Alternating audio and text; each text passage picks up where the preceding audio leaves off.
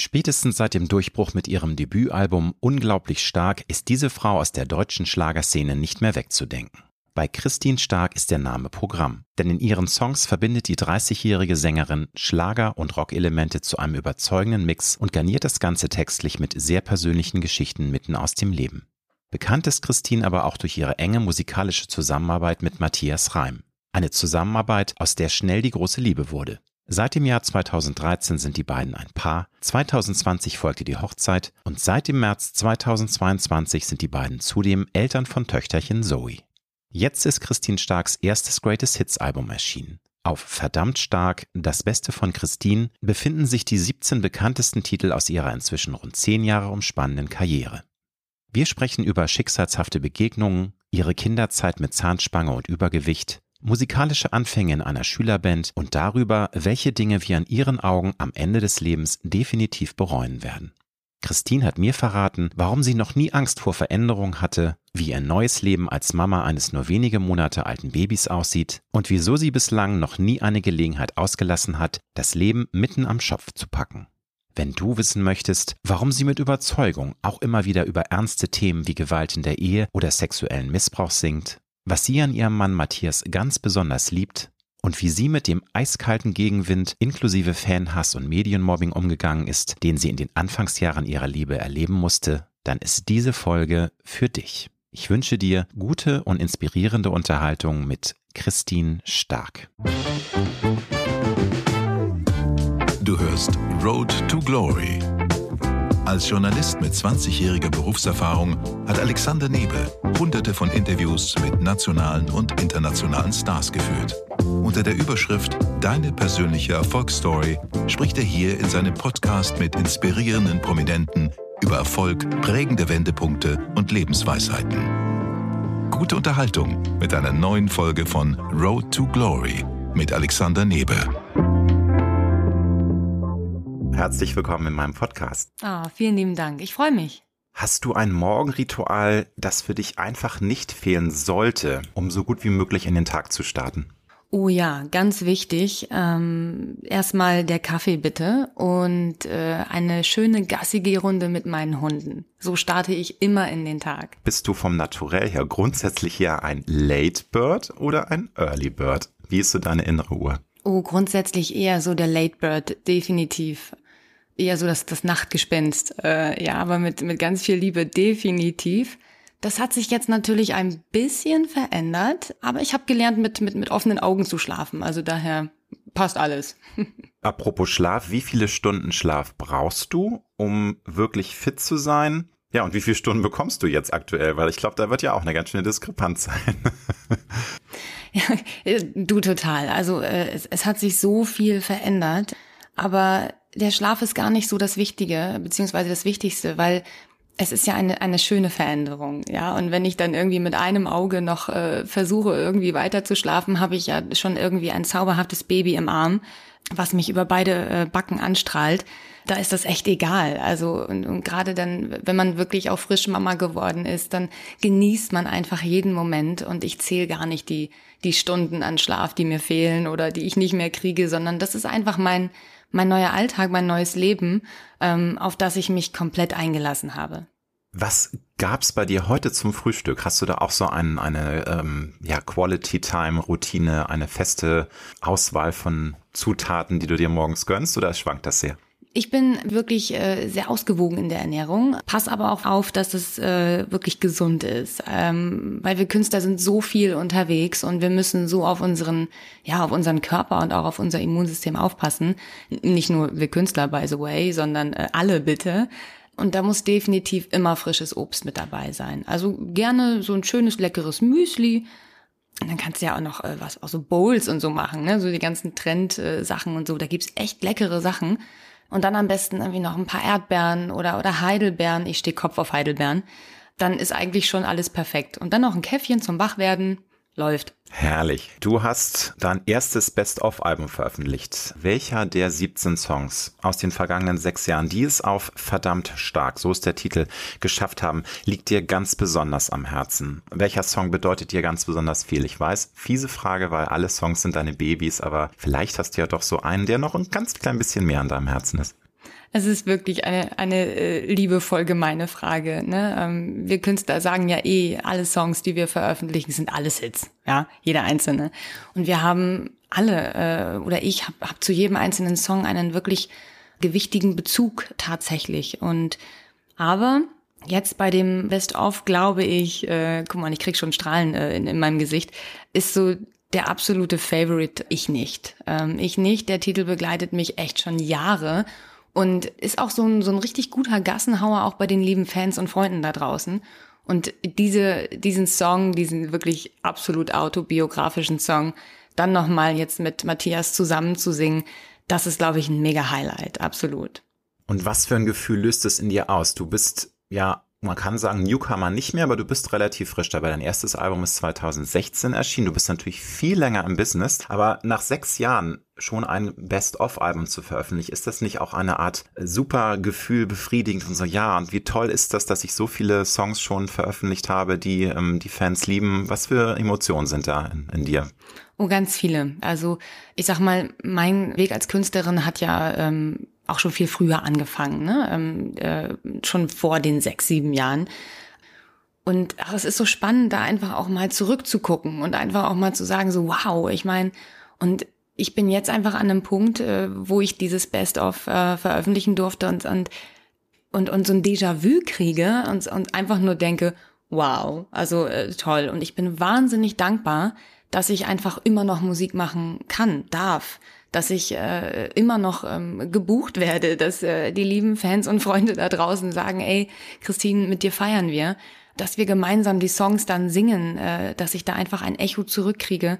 Und das ist ein Weg gewesen. Es ist ein Entwicklungsprozess und der hat wahnsinnig viel Spaß gemacht. Und, und auch dieser Weg war mit vielen Emotionen verbunden. Na klar, man hat auch viel Gegenwind gehabt bezüglich meiner Beziehung. Brauchen wir kein Geheimnis draus machen. Ist ja alles sehr öffentlich. Bis zu dem Punkt, wo es einfach angenommen wurde, ähm, dass Matthias und ich uns lieben, dass wir wie Arsch auf einmal einfach zusammenpassen. Und ich finde, es ist so wichtig, dass du dein eigenes Ding machst. Es ist so egal, was andere Menschen sagen. Du musst glücklich sein. Und wir haben immer aus unseren, ja doch, tatsächlich aktuellen Situationen Songs gemacht. Und auch wenn ich wenn ich äh, Geschichten von Freunden höre oder auch von den lieben Fans, es gibt ja so viele tolle Fanbriefe mit Geschichten, ähm, da sich die künstlerische Freiheit rauszunehmen, Songs draus zu machen, bedeutet mir wahnsinnig viel, weil ich einfach weiß oder, oder, oder hoffe, dass ich mit meinen Songs die Menschen abhole. Und ich gebe mir wahnsinnig viel Mühe, dann Power und Liebe zurückgeben zu dürfen, weil auch das ist nicht selbstverständlich. Und ja, du merkst, äh, ich könnte jetzt noch stundenlang weiterquatschen über dieses Thema. Es ist, ähm, ach, da sind so, so, so unfassbar viele Emotionen dabei und ich bin sehr, sehr dankbar, ein, einmal jetzt ein Fazit ziehen zu dürfen und das Beste von Christine Stark nach sechs, sieben Jahren, ja, veröffentlicht zu haben. Du hast es gesagt, du machst dein eigenes Ding. Das finde ich insofern auch besonders toll, dass du in deinen Songtexten ja auch mal nicht davor zurückscheust, ernste Themen wie zum Beispiel sexuellen Missbrauch anzusprechen. Äh, willst du darüber reden, ist, ist der besagte Song. Ist dir das als Musikerin generell wichtig, weil natürlich, du machst auch sehr viele Feel-Good-Songs, äh, Liebesballaden, Empowerment-Titel, aber ähm, es gibt auch mal Songs, die nachdenklich machen. Ist das ein Weg, den du weiter so gehen möchtest? Ist das immer schon bei dir so ein Anliegen gewesen? Ja, absolut. Also ähm, das macht Christine stark aus. Das bin ich. Ich liebe es natürlich, die Liebe zu teilen und immer auch einen Funken Hoffnung in, in meine, meine Songs zu packen. Das ist auch total wichtig. Aber es gibt einfach auch so viele, ja, mh, mm, sagen wir mal, grenzwertige Themen, über die man eigentlich nicht spricht. Und ich frage mich so, hey, wir sind doch im Jahre 2022, warum nicht? Ja.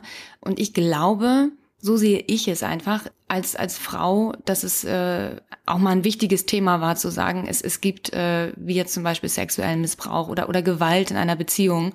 Warum darüber schweigen?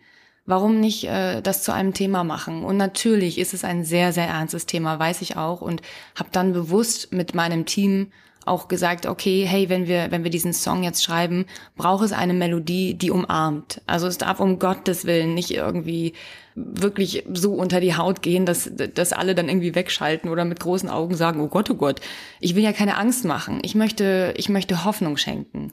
Und äh, daher auch die Textzeilen, willst du darüber reden? Und ich möchte Mut schenken. Und, und ich glaube, es ist mir mit meinem Team, mit diesem Song sehr gelungen. Guck mal, ich krieg beim Reden, das sieht man jetzt wahrscheinlich nicht, natürlich nicht, wirklich Gänsehaut, weil es einfach ähm, Themen sind, die bewegen.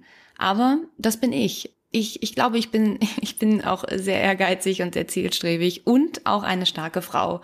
Ähm, das macht mich aus und daraus schreibe ich auch Songs. Das ist eine perfekte Überleitung zum nächsten Punkt, weil im Pressetext zu deinem neuen Album da wirst du zitiert, dass der Auswahlprozess deiner größten Hits auch ein Impuls war, dich zu fragen, wer ist Christine Stark eigentlich? Und da frage ich dich jetzt, wie sieht denn für dich die Antwort aus? Man findet die Antworten natürlich auch, wenn man das Album hört, aber wer bist du? Wofür stehst du als Frau, als Mensch? Was würdest du heute antworten? Christine Stark ist, ist immer so blöd in der dritten äh, Form von sich selbst zu reden. Wer bist du? genau, oh mein Gott.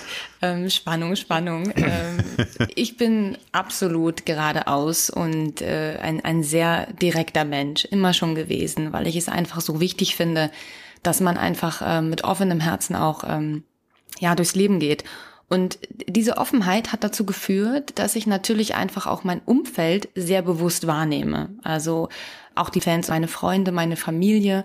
Und jeder von uns hat eine Geschichte. Jeder von uns hat, hat ein Leben. Jeder von uns hat eine Vergangenheit und äh, hoffentlich auch eine schöne Zukunft. Und das macht uns zu dem Menschen, der wir sind. Und ich habe einfach, ich glaube, die Fähigkeit, das aufzusaugen wie ein Schwamm und daraus Songs zu machen. Und ich bin sehr, sehr dankbar dafür, äh, weil das beinhaltet Christine Stark. Ich habe keine Angst, Dinge anzugehen oder, oder Songs auch mit einer fetten Gitarre zu untermalen. Ganz im Gegenteil, I love it. Äh, ich stehe für Power. Ich kann aber auch mal leise und auch mal, auch mal schwach sein. Und das ist, ich glaube, einfach so ein, so ein Facettenreichtum, der mich als Künstlerin sehr ausmacht. Als Künstlerin ist das eine und würdest du sagen, da sind auch dann sehr viele ähm, Parallelen zu deinem privatem Ego, weil klar, die Künstlerin Christine ist ja nicht unbedingt automatisch der Privatmensch, wobei sicherlich auch viele Dinge da einander verzahnen. Wie würdest du dich denn als private Frau beschreiben? Ähnlich oder gibt es da noch andere Facetten? Ach, ich, ich glaube, das ist schon ganz nah dran. Also ich bin ja wirklich überhaupt nicht der Typ, der ähm, jetzt versucht, irgendwie noch was für sich geheim zu halten oder so. Warum auch? Guck mal, ich, ich möchte ja mit den Menschen zusammen feiern. Ich liebe es, live mit ihnen zu feiern. Und wenn ich jetzt versuche, ich bin ja keine Schauspielerin, ja, irgendwie was zu verstecken oder so, dann wäre das auch nicht authentisch, glaube ich. Und ich glaube, weil ich so bin, wie ich bin, weil ich das alles einfach ehrlich und frei raus äh, äh trage, wird das wahrscheinlich auch so liebevoll angenommen. Und das finde ich auch gut. Ich möchte ja, dass, dass sie meine, meine Musik streamen, äh, dass sie Tickets kaufen, wenn ich auf Tour gehe. Und ich glaube, dann, da muss man auch was zurückgeben und vielleicht einfach nicht versuchen, krampfhaft jemand zu sein, der man einfach nicht ist. Das wird schief gehen und du, du kannst die Menschen oder auch dein Umfeld, du kannst hier niemanden veräppeln. Ja, also warum auch? Bitte einfach, einfach frei raus, sei wer du bist, so wie du bist, mit all deinen Fehlern. Klar habe ich auch Fehler, jeder Mensch hat Fehler. Ich bin wahnsinnig ungeduldig, ja. Äh, furchtbar. Wenn ich was bei Amazon bestelle, bitte sofort. Muss sofort geliefert werden. Als Beispiel. Nächste Stunde mit der Drohne bitte abwerfen. Ja, das wäre super. Das würde ich total, total begrüßen. Schlecht für die Umwelt, das wiederum finde ich nicht gut. Aber ja, Wobei Drohnen, ich weiß gar nicht, wie die Energie betrieben werden, aber egal, anderes Thema. Was ich auch sehr interessant fand in dem Pressetext, da stehst du laut eigener Aussage vor einem neuen Abschnitt deiner Karriere. Magst du das ein bisschen konkretisieren? Also inwiefern? Wie soll dieser nächste Abschnitt aussehen nach den vielen Jahren, die du ja schon jetzt Musik machst? Ja, es, es sind ja ähm, jetzt sechs, sieben Jahre bei der Sony und dieser Abschnitt hat natürlich auch viel mit meinem Privatleben zu tun. Also von den Anfängen äh, wirklich so falls ich so direkt sein darf, who the fuck ist Christine Stark? Ja, vor sechs Jahren. Äh, und jetzt auf einmal ist es, ja, Christine Stark ist die Frau von Matthias Reim, äh, ein gemeinsames Baby, Songs aus dem Leben. Da hat sich einfach wahnsinnig viel verändert. Und äh, ich habe auch irgendwie, glaube ich, unbewusst eine, wie sagt man, eine Vorbildrolle bekommen, ähm, was super wichtig ist, merke ich jetzt ja selber auch als äh, selbst als frisch gebackene Mama. Und das meinte ich mit dem Fazit daraus. Wenn man einfach ein, eine Entwicklung erlebt hat und an einem, einem Punkt ist, wo man sagt, wow, dankbar. Und das heißt ja nicht, dass ich aufhöre, ganz im Gegenteil. Ähm, aber ich, ich fand es einfach toll. Das ist wie Geburtstag feiern. Ja, du hast so ein Jahr erlebt und dann feierst du einmal fett Geburtstag und dann fängst du wieder von vorne an. Und genau so ist das für mich. Hast du denn so eine ganz persönliche Haltung deinem Leben gegenüber? Weil jeder sieht das ja, glaube ich, auch anders. Also jeder tickt anders und jeder packt das Leben anders am Schopf. Wie würdest du sagen, wie, wie bist du da so drauf? Wie, wie siehst du das? Ich gehe immer mit offenem Herzen durch die Wand. Definitiv. ich liebe diesen Satz. Wunderbar. Das wird die, das wird die, die Headline des Interviews. Ah, sehr schön, ja. Also du bist auch eine Frau, die das Leben am Schopf packt einfach. Keine, nicht lange Gefangene macht im positiven Sinne, sondern nicht, nicht lange labern, sondern machen. Oder wie würdest du es beschreiben? Ja, unbedingt. Du könntest ja was verpassen. Ja, es sind nicht die Dinge, die, die man, die man, also du wirst niemals im Leben, glaube ich, ähm, etwas bereuen, was du gemacht hast, sondern du wirst nur bereuen, was du nicht gemacht hast, weil du dich immer hinterfragen wirst, was wäre wenn gewesen. Und äh, den Satz mag ich nicht. Dann lieber auch mal Fehler machen. Das passiert. Wir sind Menschen, wir sind keine Roboter und das ist völlig okay. Aber bitte machen, ja. Wenn du, wenn du etwas liebst und wenn du für etwas stehst, dann unbedingt machen, ja. Ich schätze dich jetzt nach den wenigen Minuten, die wir miteinander sprechen, als Frau ein, die sich auch wahnsinnig auf die Zukunft freut, die mehr in die Zukunft auch blickt. Aber gibt es dann auch Momente, wo du ganz bewusst auf dein bisher gelebtes Leben zurückschaust und auch das Erlebte reflektierst? Oder ist das für dich einfach Vergangenheit und nö, lieber schauen, was das Leben noch alles an tollen Dingen mit sich bringen. Natürlich auch manchmal an ernsten, an traurigen, an herausfordernden. Das Leben ist ja nicht immer nur toll. Das wissen wir ja alle. Ich glaube beides. Also man darf keine Angst haben davor, natürlich in die Zukunft zu schauen. Das Umfeld spielt auch eine ganz, ganz gewichtige Rolle. Wenn man tolle Freunde und eine tolle Familie hat, dann ist man wahrscheinlich mutiger. Aber ganz ehrlich, ich habe auch ähm, in, in der Vergangenheit äh, so viele tolle Sachen schon erlebt und auch Menschen gehabt, die mich begleitet haben und mich unterstützt haben was wirklich toll ist. Und ja, ja, schwierig. Das ist, das ist jetzt echt ähm, schwierig. Aber wenn ich mich jetzt entscheiden müsste, dann definitiv nicht in der Vergangenheit hängen bleiben. Auch ganz, ganz wichtig, ja. Sondern sagen so, hey, das ist gewesen, das kann ich auch nicht mehr ändern, positiv wie negativ. Und jetzt schauen wir einfach mal, was die Zukunft so bringt. Und äh, es ist der Weg, den ich bis dahin gegangen bin, egal jetzt ob auch beruflich oder privat, bin ich damit glücklich.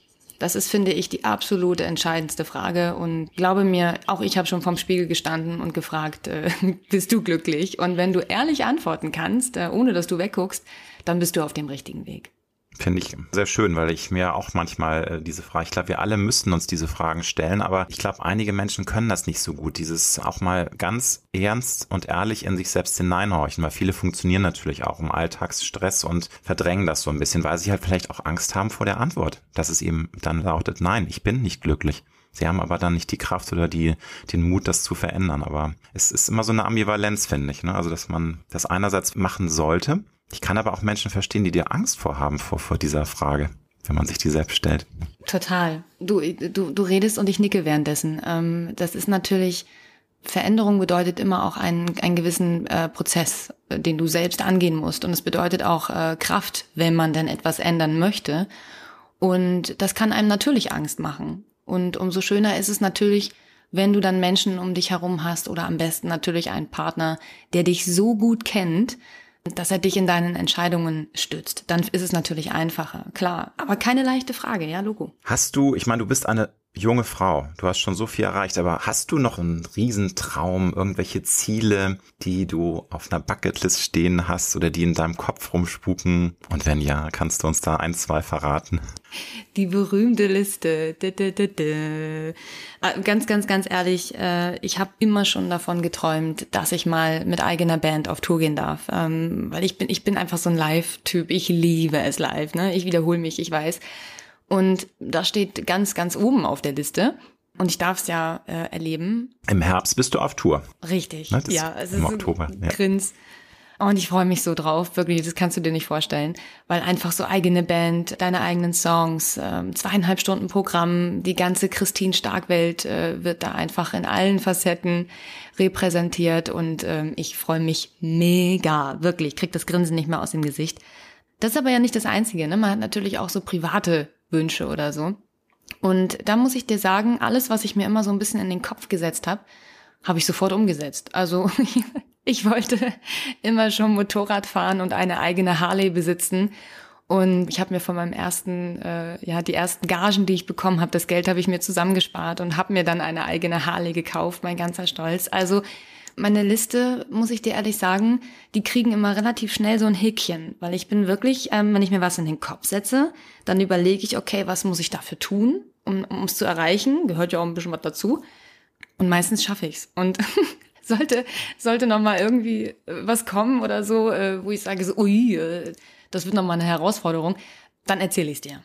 Gibt es im Rückblick einen ganz, ganz wichtigen Meilenstein in deiner Karriere? Also einen Schub, einen Kick, eine Begegnung, die dich weit vorangebracht hat? Weil, nochmal, du hast ja früh angefangen. Du hast ja viele Metamorphosen durchlaufen, hast dich musikalisch ja auch ein bisschen neu erfunden. Was war für dich der, gab es vielleicht einen Punkt, wo du sagst, ja, das war schon sehr, sehr wichtig für mich?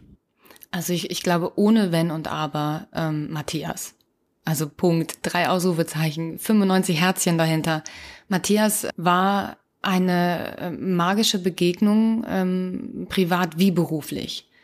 Matthias ist ein, ja, also aus künstlerischer Sicht gesehen eine unfassbare Bereicherung, weil er mir so wahnsinnig viel beibringt. Also das ist einfach, jetzt mal Hand aufs Herz, wer, wenn nicht er, ähm, kann so ins Herz Songs schreiben und äh, so treffend formulieren und produzieren. Das war einfach genau die Sprache, die ich immer sprechen wollte.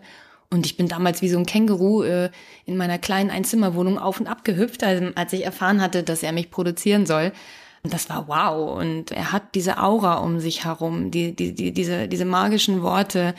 Das war definitiv eine, eine Schicksalsbegegnung, beruflich wie privat, dass ich mich dann auch noch Hals über Kopf in diesen Mann verliebe das war nicht geplant, aber es, es, es kam, es passierte und äh, ja, wie du jetzt wahrscheinlich auch schon weißt, ich wehre mich nicht gegen das, was auf mich zukommt, sondern äh, ich lasse es dann einfach geschehen. Und siehe da, äh, fast zehn Jahre später, wow, guck mal, wir sind schon ein altes Pärchen, sind wir verheiratet, haben ein gemeinsames Baby und unglaublich. Also es ist wirklich voller Harmonie, da ist so viel Liebe, so viel Verständnis. Ähm, wir passen so unfassbar gut zusammen. Ähm, wir bereichern uns gegenseitig und unterstützen uns gegenseitig, sind beide sehr dickköpfig und dennoch, äh, also totale Individuum, jeder für sich. Und dennoch sind wir, sind wir so ein Team zusammen. Und äh, ich bin wirklich sehr, sehr dankbar für diesen unfassbar tollen Mann. Da interessiert mich jetzt, ich muss mich da outen, ich habe das äh, jetzt nicht so sehr recherchiert, Asche auf mein Haupt, aber war das auch ein bisschen von dir ein Wunsch, dass dich Matthias äh, produziert oder ist das einfach Zufall gewesen, dass ähm, er auf dich aufmerksam geworden ist? Wie kam denn das überhaupt zu dieser ersten magischen Begegnung? Da muss ich an alle großen Fans rausschicken, bitte nicht böse auf mich sein, aber ich habe mir, das wissen natürlich alle Fans schon, aber ich muss dich das nochmal fragen.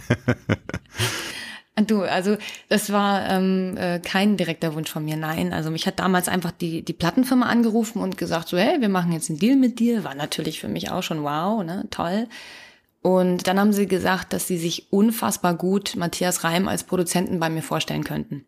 Da bin ich erstmal vom Stuhl geflogen, weil ich das total toll fand. Und äh, dann haben wir uns kennengelernt und getroffen und ja, der Rest ist Geschichte. ja, schön. Das sind manchmal die ähm, Begegnungen, die das Leben dann total verändern. Und das ist in diesem Fall ja bei dir der Fall gewesen, in jeder Beziehung positiv. Sehr, sehr schön. Fast wie in einem romantischen Hollywood-Film. Herrlich. Ja, total. Eigentlich müssten wir ein Musical rausbringen. Das wäre echt die Story des Jahrhunderts. Na, mal gucken. Gute Idee eigentlich. Noch eine Frage zu deiner Karriere. Wann und wo hast du bis dato am meisten über deinen Beruf, aber vielleicht auch über das Leben gelernt? Weil wir alle lernen ja und das, das Leben ist ein einziger Lernprozess. Ich glaube, wir haben alle, auch wenn wir 70 sind, noch nie komplett ausgelernt. Aber gab es da auch so einen, eine Phase, wo du sagst, Mensch, das ist jetzt Wahnsinn, was ich alles an Input bekomme und wie sehr ich auch wachse? Oh ja, also ich, ich glaube tatsächlich, dass sich darauf einlassen, so in der Öffentlichkeit zu stehen.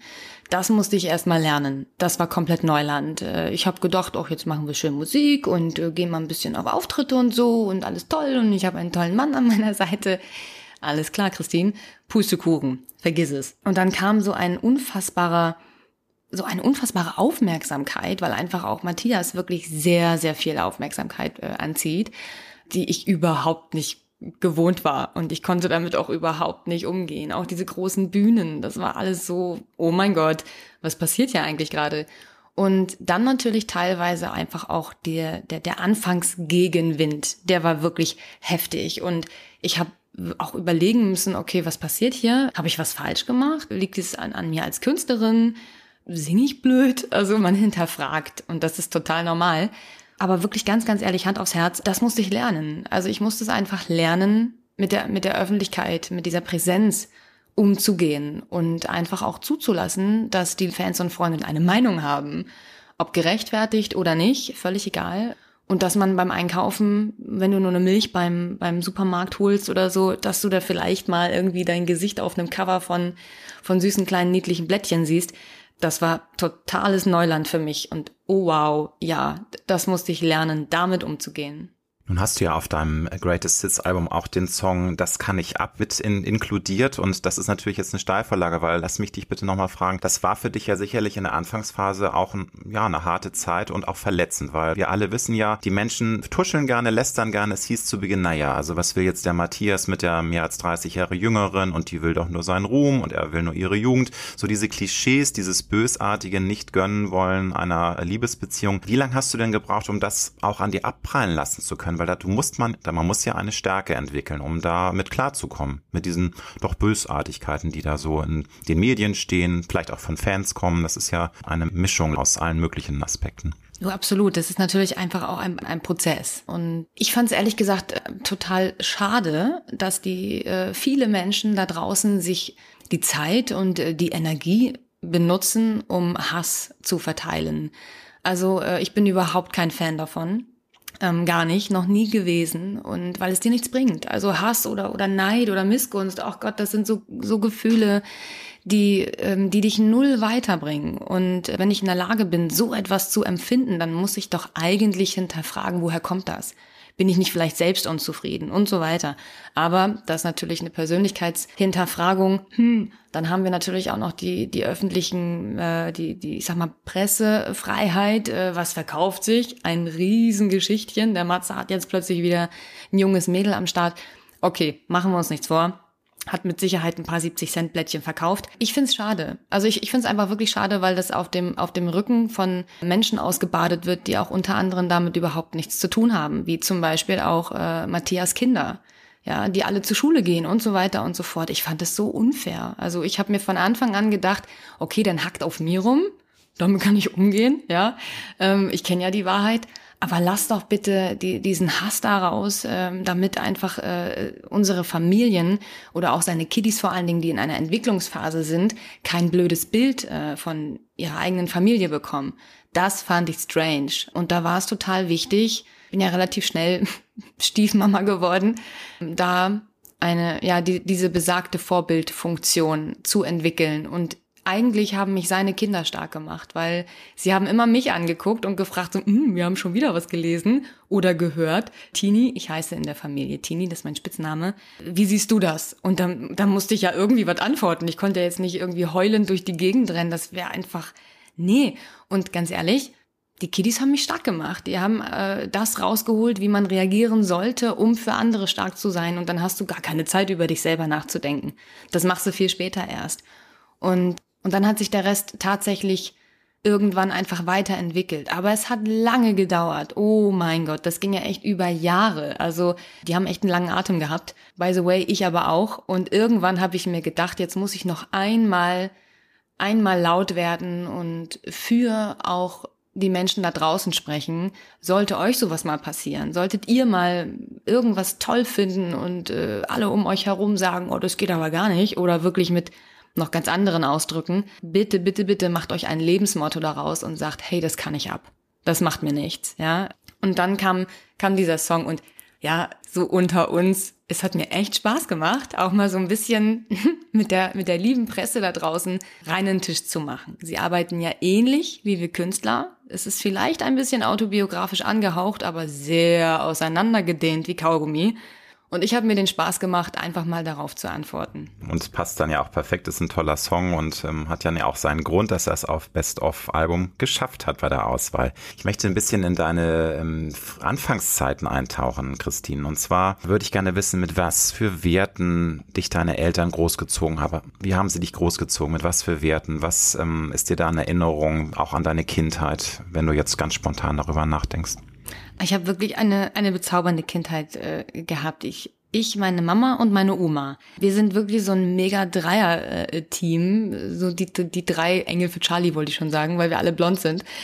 Also die, die beiden haben mich schon echt toll geprägt. Äh, mein Papi, ja, der hat da, ich will jetzt nicht sagen, wenig zu sagen gehabt, aber der hat, der war einfach auch sehr, sehr fleißig und, und äh, des Öfteren, sage ich mal, verheiratet und hat viele Kinder, aber er ist so ein toller Mensch gewesen. Okay, andere Story, weil mein Papa ist leider nicht mehr unter uns. Aber und Mama und Oma haben aus mir das gemacht, was ich bin. Und ich glaube, daher kommt auch so ein bisschen dieses Female Empowerment, diese Frauenpower, das Zusammenhalten von Frauen. Wobei es gar nicht um, um, um sag mal, die, ja, die, die Geschlechterabteilung geht, sondern es geht eher um den Zusammenhalt. Das haben sie mir beigebracht. Dass es nicht immer nur um eigene Wünsche und Bedürfnisse geht, sondern dass du auch immer so ein bisschen gucken musst, dass dein Verhalten und deine Reaktionen oft auch etwas auslösen in deinem Umfeld. Und sie waren einfach zauberhaft. Ich glaube, sie haben mir jeden Wunsch von den, von den Lippen abgelesen. Vom Walkman, wo ich Kassetten von Claudia Jung und Roy Black gehört habe, was mich sehr wahrscheinlich in die wunderschöne Schlagerwelt äh, künstlerisch gebracht hat, bis hin zu, zu im Garten spielen. Das, ach, das war einfach, das ist toll gewesen. Ich glaube, ich bin sehr, sehr behütet aufgewachsen, aber ich hatte auch eine ganz klare Regel, wie man mit Mitmenschen umgeht. Ich glaube, das ist das Aller, Allerwichtigste gewesen. Nun ist dein Nachname ja heute wirklich Programm. Du bist eine starke, kraftvolle Powerfrau. War das denn aufgrund der Prägung durch deine Mama, durch deine Oma auch schon immer der Fall oder war auch da so eine Phase, wo du auch mal sehr mit dir selbst gehadert hast und eben gar nicht so ein sicherer, selbstsicherer Teenager warst? Bestimmt, weil wir haben ja alle irgendwie eine Pubertät durchlebt. Also, Was war oh das nochmal? Das, das, genau. ähm, ach klar, bestimmt. Ich bin jetzt mit 32 Jahren sehr, sehr angekommen und sehr straight und auch sehr selbstbewusst. Das heißt aber nicht, dass ich unfehlbar bin. Ach, um Gottes Willen. Manchmal kann einem auch dieser gewisse Ehrgeiz sehr dem, im Weg stehen.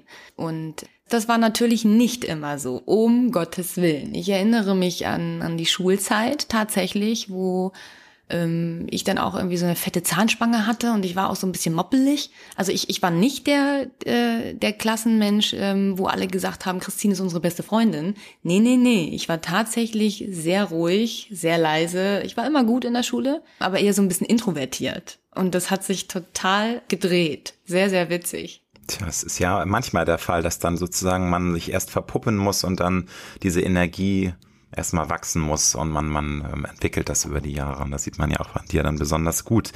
Nun hast du bereits wenn nicht Wikipedia lügt, als Mädchen in einer Schülerband, äh, die hieß Lollipop gesungen und hast auch später in anderen Schülerbands Cover-Songs äh, performt.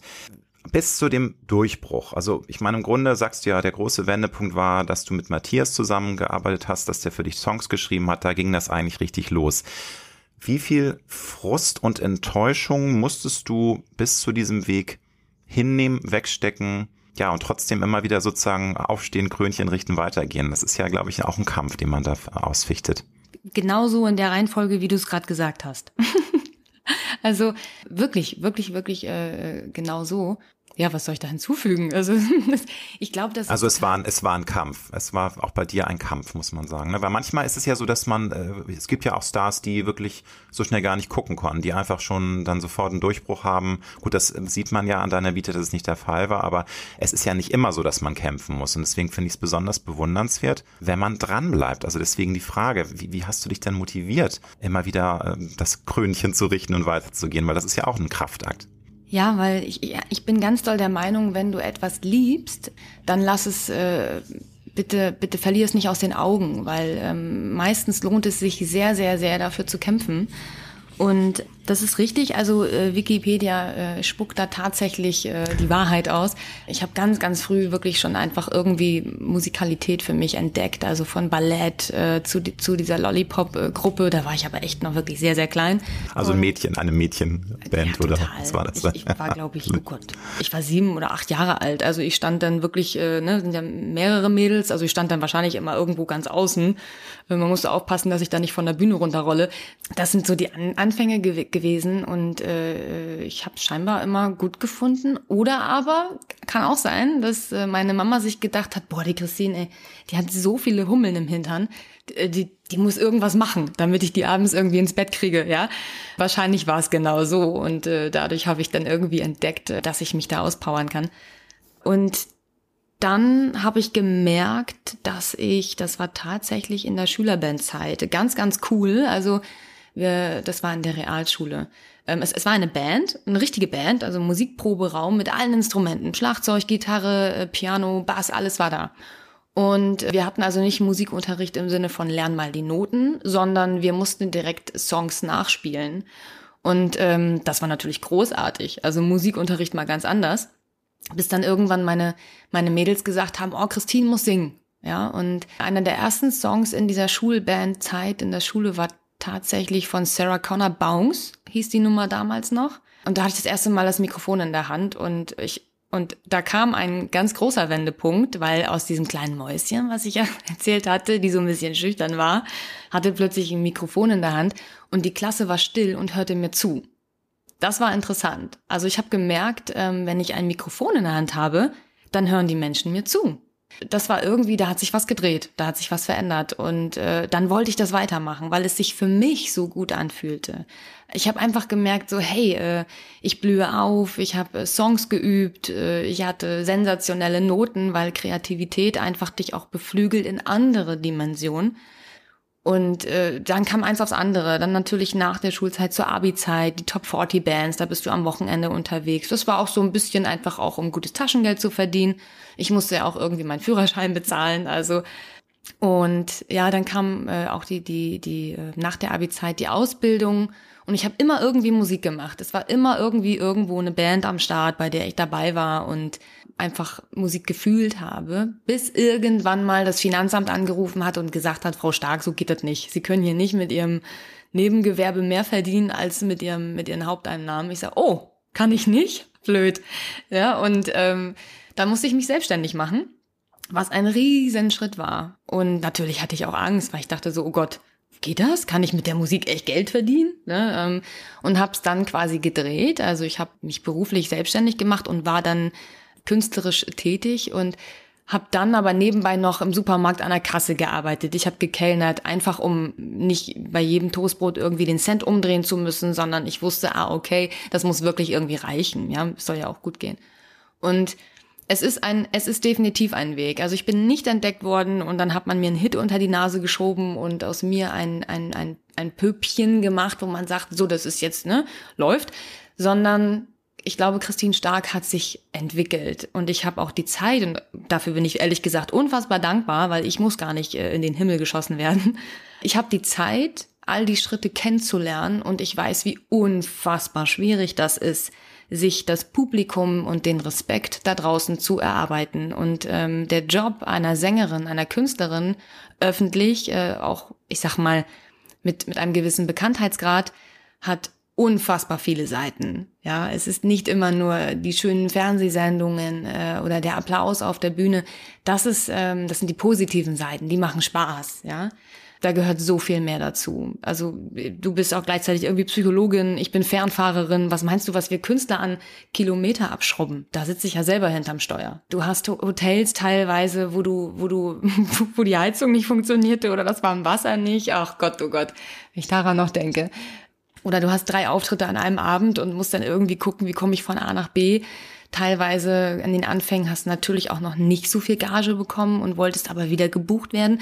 Also, oh mein Gott, da könnten wir jetzt echt stundenlang drüber reden, wie hart und schwer so ein Weg ist. Und ich gehe lieber Schritt für Schritt ein Treppchen, äh, statt mit einem Fahrstuhl zu fahren. Also äh, wenn man das mit dem Sport vergleicht oder so, das musst du dir ja auch erarbeiten. Eine Bikini-Figur musst du dir erarbeiten, die wird dir nicht in die Wiege gelegt. Nein, und es ist natürlich auch für die Psyche, gerade wenn man so Youngster-Stars sieht, ich glaube so ein Justin Bieber, ähm, es ist irgendwie klar, dass der mental ein bisschen Probleme kriegt, wenn man mit 16 schon von Zehntausenden Teenies umkreist wird. Das kann, glaube ich, einen nur überfordern mental. Deswegen glaube ich, ist es genau richtig, was du sagst. Es ist für, für einen selbst, glaube glaube ich, viel schöner, wenn man Step by Step sich das erarbeitet und dann auch so diese Metamorphose durchlebt, sich auch an diese ja, Mechanismen der Branche gewöhnt etc. Also ich glaube, das ist dann bei ähm, so einem Karriereweg wie dir, glaube ich, der weitaus erstrebenswertere. Wobei natürlich sich niemand beschweren würde, wenn man von 0 auf 100 geht, glaube ich. Das, das wollen wir jetzt auch nicht rüberbringen, aber es ist, glaube ich, so der gesündere Weg. Ich glaube, das ist der Punkt. Es ist der gesündere Weg. Natürlich, also äh, hätten wir jetzt einen Hit gelandet von Anfang an, hätte ich natürlich auch gefeiert und mich gefreut.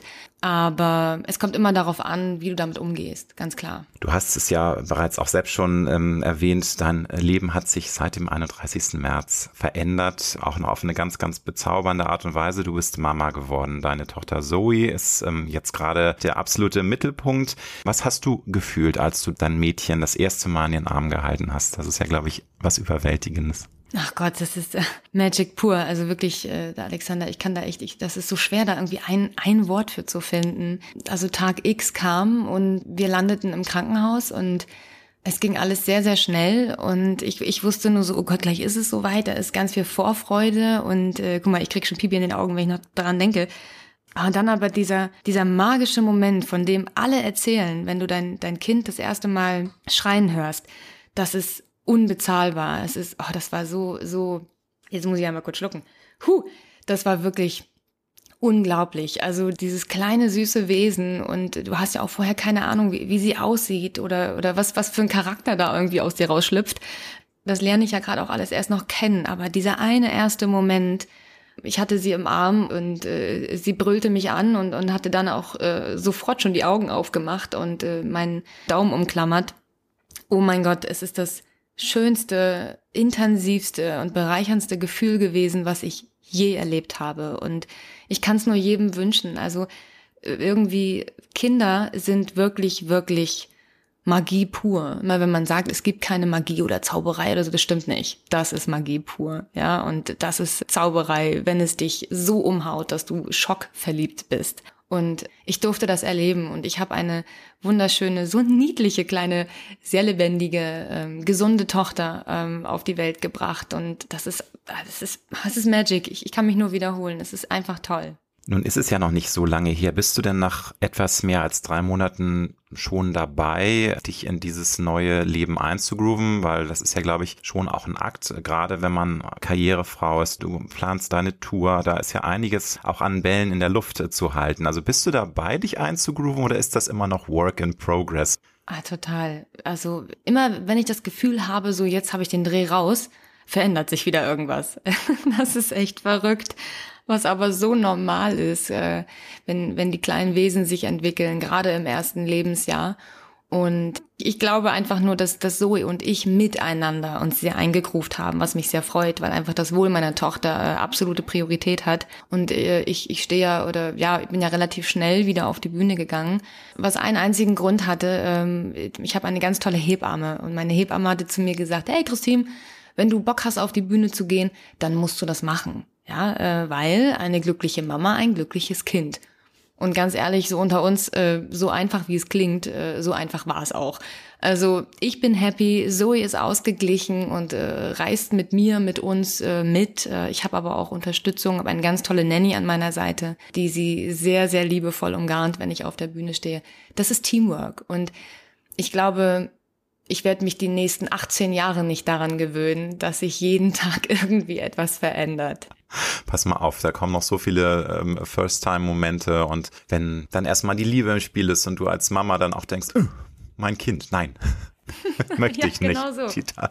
Du, genau du kriegst so. ihn nicht oder wie auch immer. Kannst du schon ungefähr verifizieren, was für ein Muttertyp du bist? Da gibt's ja auch so ganz verschiedene Arten ähm, und ich glaube, das kann man vorher nicht vorher sehen. Äh, kannst du das jetzt schon so ein bisschen erahnen, was für ein Typ du bist?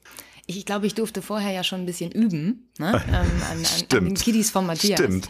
Wir haben jetzt ja fast eine Fußballmannschaft zusammen, in äh, jedem Alter vertreten, was natürlich toll ist. Ja, also da, da gibt's ja auch noch, oder gab es ja vor, vor ein paar Jahren die, die jüngste äh, Romi, die war ja sehr, sehr klein, die war ja, äh, lass mich überlegen, die war fünf oder sechs, ähm, äh, als sie ähm, in mein Leben trat. Und das ist ja auch schon wirklich Kleinkind. Ja, ähm, ich habe ein bisschen Zeit gehabt, äh, mich mit, mit Kindern in allem, jedem Alter irgendwie mal zu beschäftigen. Und ich glaube, ich bin, ich bin relativ locker und cool. weil du wirklich einfach mit mir auch jeden Blödsinn machen kannst. Also ich erzähle jetzt mal ein bisschen aus dem Nähkästchen. Wir haben mit den Kindern immer Gruselverstecken gespielt in unserem Haus. Frag jetzt nicht, was da alles abging. Es, es war einfach, es war alles dunkel. Dann gab es zwei Teams. Also es ist eigentlich, äh, das ist eigentlich Verstecken nur im Dunkeln. Und dann gab es einen Bösewicht und das war immer Julian, der Arme, der uns quasi fangen musste. So und dieses Gruselverstecken haben wir so kultiviert äh, in der Familie. Matthias durfte nie mitspielen, weil er nicht gruselig war. Und das ist so, du kannst mit mir jeden Blödsinn machen. Du kannst mit mir, kannst mit mir shoppen gehen, wenn einer sagt, ich habe Bock auf äh, Jetski fahren. Ich so, klar, bin dabei. Wir schnallen dich an, gucken wir mal, ob, ob wir das schon dürfen mit deinem Alter. Und dann machen wir das. Ich glaube, ich bin die Kumpelfreundin. Und das wünsche ich mir für Zoe und mich auch. Ich möchte, dass sie in mir eine, eine vertraute Person findet, bei der sie weiß, dass sie beschützt wird, aber dass sie auch fliegen darf, wenn sie fliegen möchte.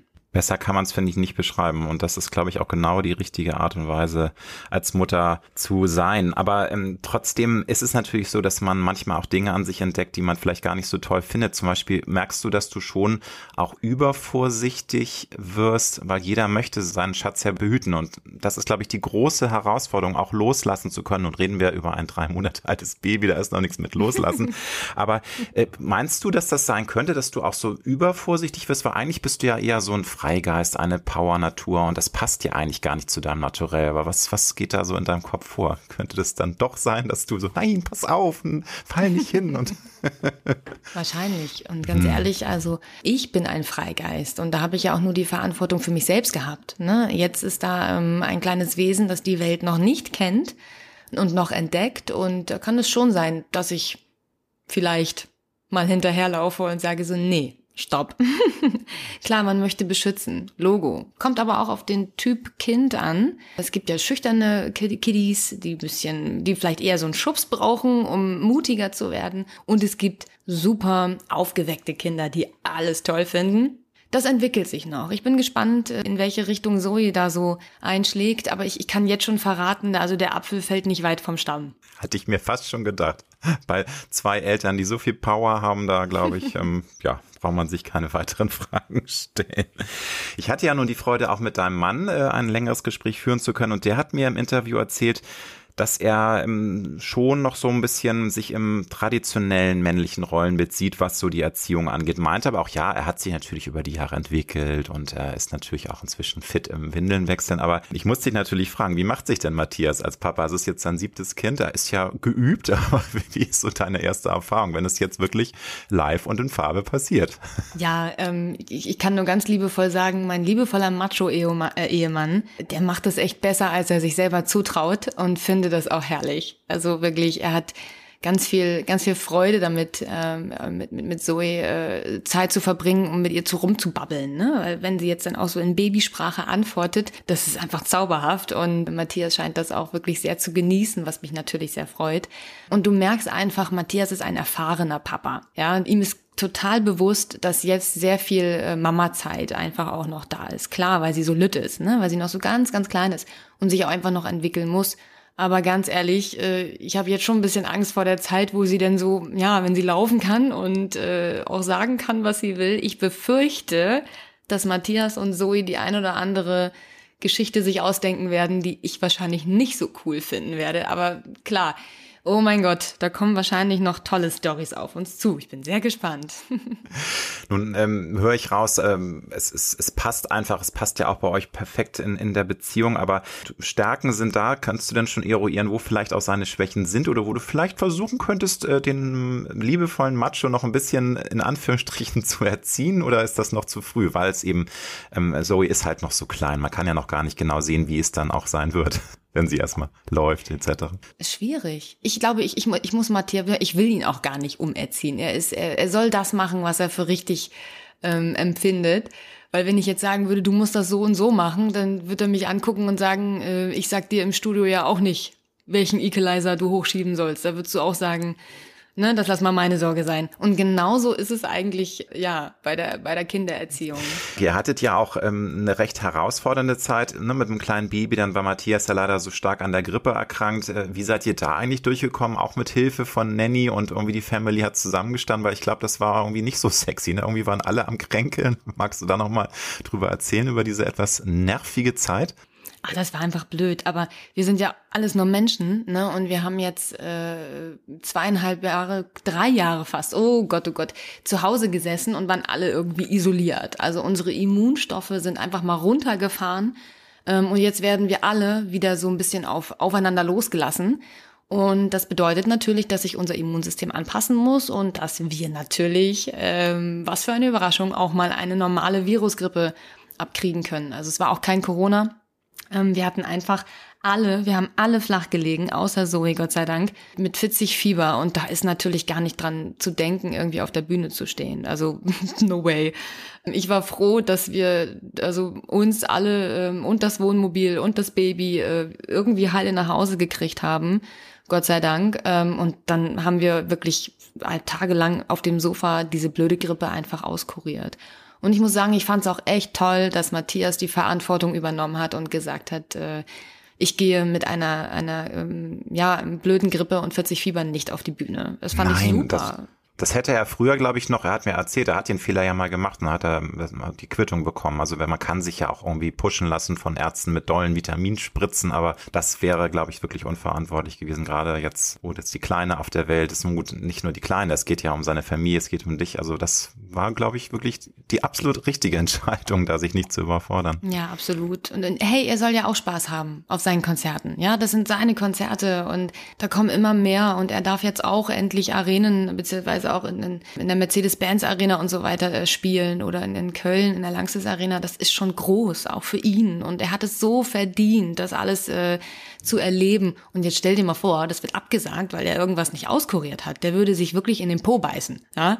Deswegen, er hat's richtig gemacht. Verschieben und dann mit neuer Power da rausgehen. Und genau das ist der Fall. Nun seid ihr beide wirklich leidenschaftliche Musiker und ähm, auf dem neuen Album, auf dem Best-of-Album sind ja auch äh, zwei Duette äh, mit dir und Matthias enthalten. Spielt Musik bei euch auch privat mehr oder weniger unterschwellig immer wieder eine Rolle, dass ihr auch einfach mal so ein bisschen trällert, dass ihr euch mal Songs vorsingt oder seid ihr auch froh, wenn ihr mal musikfreie Zonen habt in eurem Leben oder geht das gar nicht? Das geht gar nicht. Das ist echt unglaublich. Es ist, äh, bei uns klimpert ständig irgendwas. Also, wir sind durch und durch Musiker und ganz schlimm ist es, wenn Julian und Marie auch noch da sind. Also dann hört es gar nicht mehr auf. Also ich liebe das, weil wir einfach alle das lieben, was wir machen. Aber wir haben halt irgendwie keine Pause. Es, es gibt ständig irgendwie geht's um Musik oder äh, wie, planen wir die und die Reise und natürlich jetzt noch umso mehr ne, mit mit Zoe ähm, an Bord. Das ist schon ja, also Urlaub in unserem Kopf existiert echt fast gar nicht. Ja, um, umso schöner äh, ist es dann, wenn man denn jetzt mal kurz, haben wir uns mal kurz gegönnt, jetzt vor ein paar Tagen, mal nach Italien abhaut und sagt so, boah, jetzt mal wirklich mal drei Tage Handy aus. Und glaub mir, das fällt uns echt schwer, weil jeden Tag irgendwas ansteht. Das ist echt verrückt. Aber hey, das ist unser Leben. Und wir machen andere Dinge, wo wir abschalten können. Zum Beispiel einfach mal eine Stunde Motorrad fahren. Da kannst du ja nicht telefonieren. Also wäre nicht so gut ja, äh, oder irgendwie draußen, wir haben einen wunderschönen Garten an unserem Haus, mal ein kleines äh, Feuerchen anmachen und äh, in so einer Feuerschale und mal ein Bierchen trinken oder so. Also wir haben uns unsere Inseln irgendwie anders gebaut, weil uns bewusst ist, dass unser Leben sehr geprägt ist von Musik und von künstlerischen Reizen. Nun muss ich natürlich auch die Klischeefrage stellen, Zoe, kriegt die bei so musikalischen Eltern dann jeden Abend auch wunderbare Lieder vorgesungen oder ist es einfach noch zu früh? Singt Matthias ihr was vor, singst du ihr was vor? Wie sieht das aus? Ach, wir wechseln uns ab. Im Duett Und, vielleicht sogar. Ja, genau. Das wäre auch nochmal eine Idee. Ja. Ähm, wir wechseln uns ab und es kommt immer darauf an, ob Zoe das gerade hören möchte. Also das, das teilt sie uns schon sehr gut mit. Und Matthias nimmt total gerne die, die ähm, Gitarre in die Hand und äh, spielt ihr einfach eine Melodie vor. Und äh, da werden ihre Augen dann so ganz groß und dann hört sie ganz, ganz lange äh, zu. Das ist total niedlich. Und bei mir ist es äh, tatsächlich, wenn, wenn ich singe oder mit ihr irgendwie, ich habe sie auf dem Schoß und ich spiele am Piano vielleicht mal ein bisschen was rum oder so, dass sie dann mit babbelt. Ich sage immer babbelt. Ne? Sie macht dann so Babysprache und ich habe so das Gefühl, sie möchte so mitmachen. also Sie ja. hat schon den Groove in ja, den Genen. Ja, ich, ich glaube, ich befürchte, ach Gott, ich weiß es nicht. Schauen wir mal. du hast schon so viel erzählt. Im Grunde ist das die Frage beantwortet. Wenn du es nochmal zusammenfassen müsstest, was sind in deinem Leben die größten Kraftquellen? Woraus ziehst du Lebensenergie? Was, was treibt dich voran im Leben? Das ist eine wunderschöne Frage, weil ich finde, dass, dass, dass wir Menschen uns darüber viel zu wenig Gedanken machen. Ne? Wir geben so, so viel und lassen manchmal auch zu, dass unsere Akkus ausbrennen und dabei ist es so wichtig, auch die eigenen Akkus mal aufzuladen. Ich habe eine wundervolle Oma und Mama, die sehr tollpatschig sind, vor allem meine Mama. Und wenn ich mal wirklich herzhaft lachen will, dann muss ich nur mit meiner Mama FaceTime, weil sie es wirklich schafft, alles aus meinem Kopf irgendwie raus zu, zu beamen und mich zum Lachen zu bringen. Und ich liebe es. Ich liebe es, äh, wenn, wenn Menschen lachen. Das ist äh, einfach toll und macht Spaß. Und ganz ehrlich, wenn ich, wenn ich merke, ich werde mal schwach oder so, äh, dann ist Matthias hat einen Instinkt dafür, zu wissen, wann er mich in den Arm nehmen muss. Und das macht er dann meistens äh, schweigend und ohne Worte. Er hat einen Nachteil, er vergisst immer den Valentinstag. Super witzig. Aber das ist. Ach, der ist doch eh überbewertet. Eben, ich genau. finde, Matthias soll dir lieber ganz spontan mal Blumen schenken, nicht immer so auf, auf äh, Befehl von Das irgendwelchen ich. Feiertagen. Gen genau das meine ich. Äh, Ist doch völlig wurscht. Valentinstag kann jeden Tag sein, ja. Und diesen Instinkt hat Matthias. Also er macht mit so Kleinigkeiten, ähm, macht er mich wirklich, wirklich sehr, sehr glücklich und gibt mir immer das Gefühl, dass er, dass er da ist und dass ich nicht alleine bin. Und das sind meine, meine ähm, absoluten Akku-Aufladestellen. Also tatsächlich die Familie. Und hey, jetzt natürlich auch meine Tochter. Also wenn, wenn dieses kleine süße Ding mich angrinst, das ist, äh, ey, das ist, das ist 1000 Ampere wert. Wahnsinn. Da verzeiht man natürlich auch, es ist ja auch nichts Neues, milliardenfach haben es Mütter und Väter erlebt, wenn man halt alle drei Stunden rauskrakeelt wird aus dem Bett. Das ist nun mal so, das wird vorbeigehen und ich glaube, da lächelt man innerlich auch drüber, auch wenn man die Augen kaum aufgeregt sind im Moment. Total. Wobei wir wirklich gar nicht so diesen krassen Stress haben, by the way. Sie schläft auch teilweise schon durch. Also wir haben echt ein Traumbaby. Ich weiß gar nicht, ob man das sagen darf, aber es ist wirklich alles gut, wirklich. Sehr schön. Wie viel ist in deinen Augen in unserem Leben Schicksal, Vorherbestimmung sind so große Worte, aber viele glauben ja auch, dass es ähm, leider Gottes oder auch zum Glück manchmal Dinge gibt, die vorherbestimmt sind. Und wie viel haben wir selbst in der Hand? Hält sich das eine Waage oder wie siehst du das? Wie viel ist Vorherbestimmung? Wie viel ist wirklich unser eigenes Tun, dass das Leben schön verläuft? Ich glaube, es gibt Bestimmung und Schicksal. Es gibt Dinge, für die du bestimmt bist. Da kommt es darauf an, ob du das für dich entdeckst und ähm, für dich diesen Weg weitergehst. Eine Bestimmung kannst du ändern. Ja, zum Beispiel, du bist dafür bestimmt, sensationelle Brötchen zu backen. Kommt liegt's an dir, ob du jetzt Bäcker wirst ähm, oder nicht. Wenn du sagst, habe ich keinen Bock drauf, ich möchte jetzt doch irgendwie lieber ähm, Motocross-Rennfahrer werden, dann hast du deine Bestimmung so für dich nicht angenommen, sondern hast was anderes draus gemacht. Das ist auch völlig okay. Und dann gibt es Schicksal. Und äh, Schicksal kannst du nicht umgehen. Das passiert dir.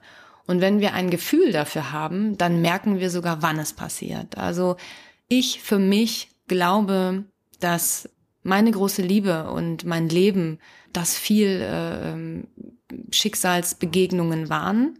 Aber ich bin auch dafür bestimmt, als Künstlerin die Bühnen zu rocken und äh, mit, mit Power Menschen Mut zu machen. Gibt es ein Lebenskredo, ein Lebensmotto, mit dem du in den letzten, in den vergangenen 32 Jahren immer wieder gut gefahren bist? Irgendein Satz, der das Leben für dich auf den Punkt bringt oder vielleicht mehrere Sätze auch? die berühmten Weisheiten, ne? die, die, die berühmten äh, Sprüche. Oh, es gibt so viele, viele schöne Sprüche. Ganz besonders finde ich auch immer total toll hinfallen, Krone richten und weitergehen. Ähm, ich mag den einfach. Ne? Und, oder bei mir, ich würde es jetzt bezeichnen als hinfallen, Haare zerzausen und weiterrocken. Also scheiß auf die Krone, sondern mach dein Ding, ja. Ähm, zum Beispiel, weil es einfach dazugehört. Aber ich habe auch einen Taufspruch, der mich sehr begleitet. Der, der war damals äh, so sinngemäß, behandle andere Menschen und deinem Umfeld so, wie du selbst behandelt werden möchtest. Das heißt, respektvoller Umgang mit allen Menschen, mit, ähm, mit, mit deinen Mitmenschen, mit deinen Lieben ähm, und auch im Job. Und das ist etwas, was, womit ich eigentlich immer Hand in Hand gehe und was ich auch mache, wenn ich auf die Bühne gehe. Ich kann nicht erwarten, dass jemand etwas toll findet, wenn eine gewisse, ich weiß nicht, Unnahbarkeit oder so da ist. Also da muss ich schon so ein bisschen auch was geben, ohne es zurückverlangen zu wollen. Aber umso schöner ist es natürlich, wenn dann etwas zurückkommt. Wenn du eine Zeitreise machen könntest und dir selbst begegnen würdest, deinem 18-jährigen Ich, der ganz jungen Christine Stark, was würdest du deinem 18-jährigen Ich mit der Erfahrung, die du heute gesammelt hast, mit auf den Weg geben? Ach, wie schön. Das ist die, das ist tatsächlich die coolste Frage, die man mich jemals gefragt hat. Und glaub mir, Alexander, ich habe schon viele Fragen gehabt, aber die ist die coolste. Ach, das ist schwer. 18 war auch ein äh, teilweise wirklich äh, komisches Alter, weil da auch so wahnsinnig viel war. Ich, das tell me more, so schlimm. Also bei mir war das ganz besonders Ja. schlimm. Bei mir leider auch. Ich glaube, wir müssen mal ein Bierchen trinken, wir zwei. Nein, also ähm, ich würde wahrscheinlich sagen, ähm, halt durch, alles wird besser.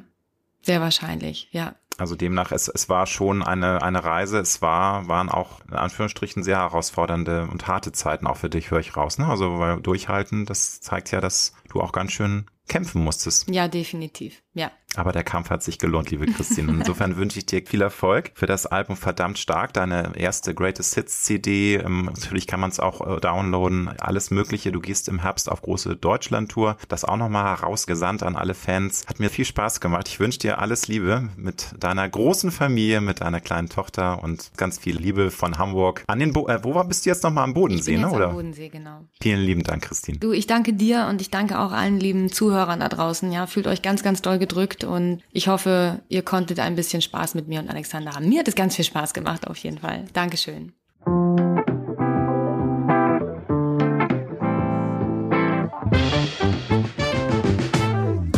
Das war Road to Glory. Wir hoffen sehr, dass es dir gefallen hat. Wenn du auch zukünftig keine Folge verpassen möchtest, dann abonniere jetzt diesen Podcast. Wir freuen uns, wenn du ihn weiterempfiehlst und auf Apple Podcast bewertest. Du hast Anregungen oder Vorschläge für zukünftige Gäste? Dann schreibe bitte an mail at alexander-nebe.com. Bis nächste Woche.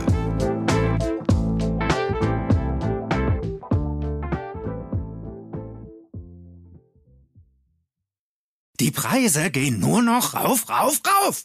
Puh, ich glaube, ich muss erst mal wieder runterkommen. Mit Kongstar. Hier steigen nicht die Preise, nur das Datenvolumen. Jedes Jahr. Ganz von allein, ganz ohne Aufpreis. Zum Beispiel bei der Kongstar AllNet Fat M. Jetzt mit 18 GB für nur 22 Euro im Monat. Auf kongstar.de.